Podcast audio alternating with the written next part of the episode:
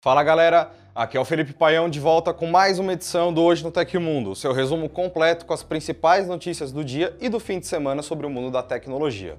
A gente vai falar da nova tática da China contra o coronavírus, a treta da Apple com a Qualcomm a respeito do 5G, os avanços dessa internet aqui no Brasil, investigações sobre a compra do Waze pela Google e um evento da Huawei que pode ser palco de um novo celular dobrável. Antes, não se esquece de deixar aquela curtida antecipada e valorizar o nosso trabalho, além de compartilhar o vídeo em suas redes sociais. O Léo Rocha tirou mais alguns dias de férias e estará de volta no dia 27, depois do carnaval. Então até lá, vamos pular juntos nesse carnaval do Tecmundo.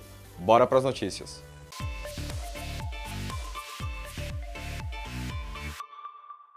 A Apple vai usar um modem 5G próprio, o que significa que a parceria com a Qualcomm será desfeita.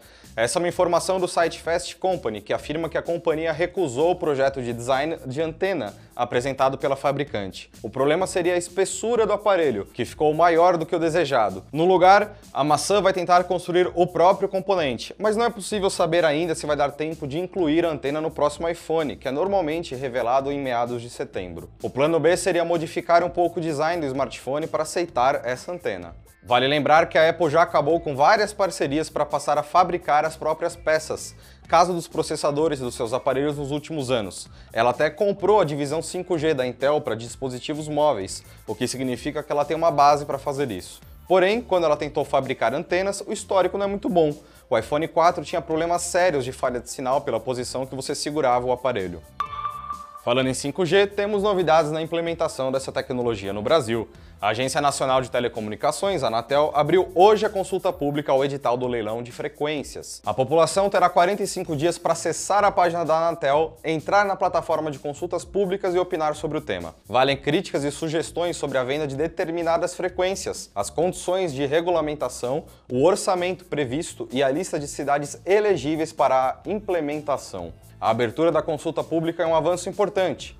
Depois, o projeto volta para a Anatel e em seguida será analisado pelo Tribunal de Contas da União.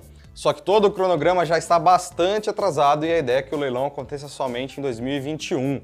5G no Brasil, portanto, no fim do ano que vem ou só em 2022. A Comissão Federal do Comércio dos Estados Unidos vai reexaminar a compra do Waze pela Google. Segundo a Bloomberg, a aquisição do aplicativo de mapas e rotas pode ser considerada uma violação de leis antitruste do país, ou seja, práticas de mercado anticompetitivas. A ideia é entender exatamente se a Google comprou ou não o Waze para eliminar um concorrente forte e perigoso. Afinal, com a aquisição, ela melhorou a própria base de dados e manteve um monopólio de mercado, impedindo que o Waze crescesse demais sozinho ou fosse comprado por uma rival. O fato do Google Maps ter exatamente o mesmo mercado pesa contra a gigante nessa história. O Waze é originalmente de uma startup israelense e foi comprado em 2013 pela Google por 1 bilhão e 100 milhões de dólares. Na época, a ação foi aprovada normalmente e a empresa deve usar isso como argumento de defesa.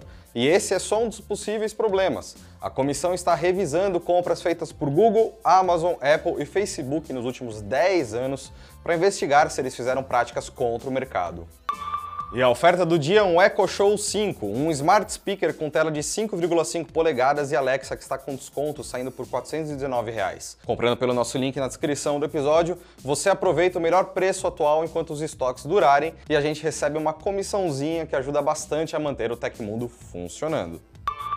A Motorola e a Samsung suspenderam por tempo indeterminado a fabricação de celulares no Brasil. O motivo vem do outro lado do mundo o surto de coronavírus que impactou muito a China. Esse é o local de origem da maioria dos componentes usados nessa indústria. E, com a baixa produção de peças, a finalização e a montagem não são possíveis. O anúncio foi realizado pela própria Samsung e pela Flextronics, que cuida da produção nacional da Motorola. No primeiro caso, os funcionários foram mandados para casa na última quarta-feira, mas a ideia é retomar as atividades já nesta semana. Na segunda, foram dados férias coletivas por 10 dias a partir de hoje para quase toda a força de trabalho. Apesar de ter um prazo, esse período pode aumentar, principalmente se a China não avançar nas estratégias de combate ao vírus e isolamento dos casos. Vale lembrar que até a MWC 2020, edição deste ano da maior feira mobile do mundo, foi cancelado por causa dos riscos da doença. Fábricas de parceiras da Apple, como a Foxconn, também estão paralisadas. Ainda falando no coronavírus, a China está lavando dinheiro para conter o avanço da doença. Calma, não estou falando da prática de aplicar verbo ilegal em um comércio ou atividade legalizada para esconder alguma coisa.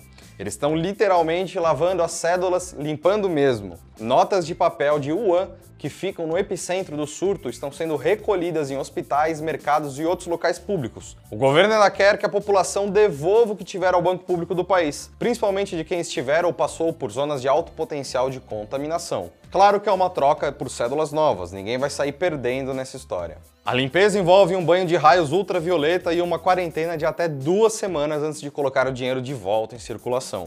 Mais de 600 bilhões de yuan, que é o equivalente a 4 bilhões e meio de reais, já foram recolhidos e vão passar por este processo.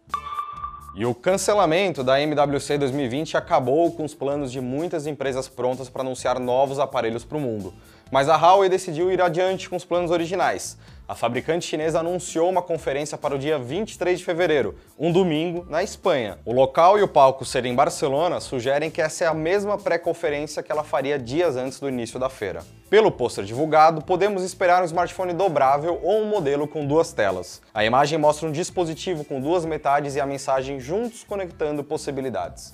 Nas pedras, vários dispositivos estão desenhados, o que pode indicar também uma plataforma para a internet das coisas.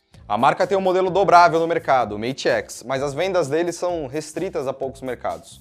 Será que vem a sequência dele por aí? Fique ligado no Tecmundo na semana que vem para saber tudo sobre essa e outras novidades da Huawei.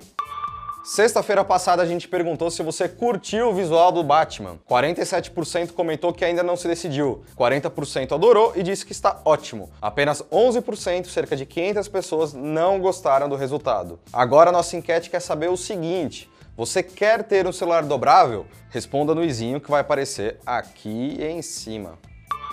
Aconteceu na história da tecnologia. Em 17 de fevereiro de 2000, a Microsoft lançava o seu novo sistema operacional. Ele é o Windows 2000, voltado para o uso corporativo e em servidores, considerado uma evolução da família Windows NT. A empresa alegava que ele era o sistema mais seguro do mundo, e claro que ao longo dos anos ele acabou se provando um grande alvo de cyberataques. E essas foram as notícias do Hoje no Tecmundo desta segunda-feira.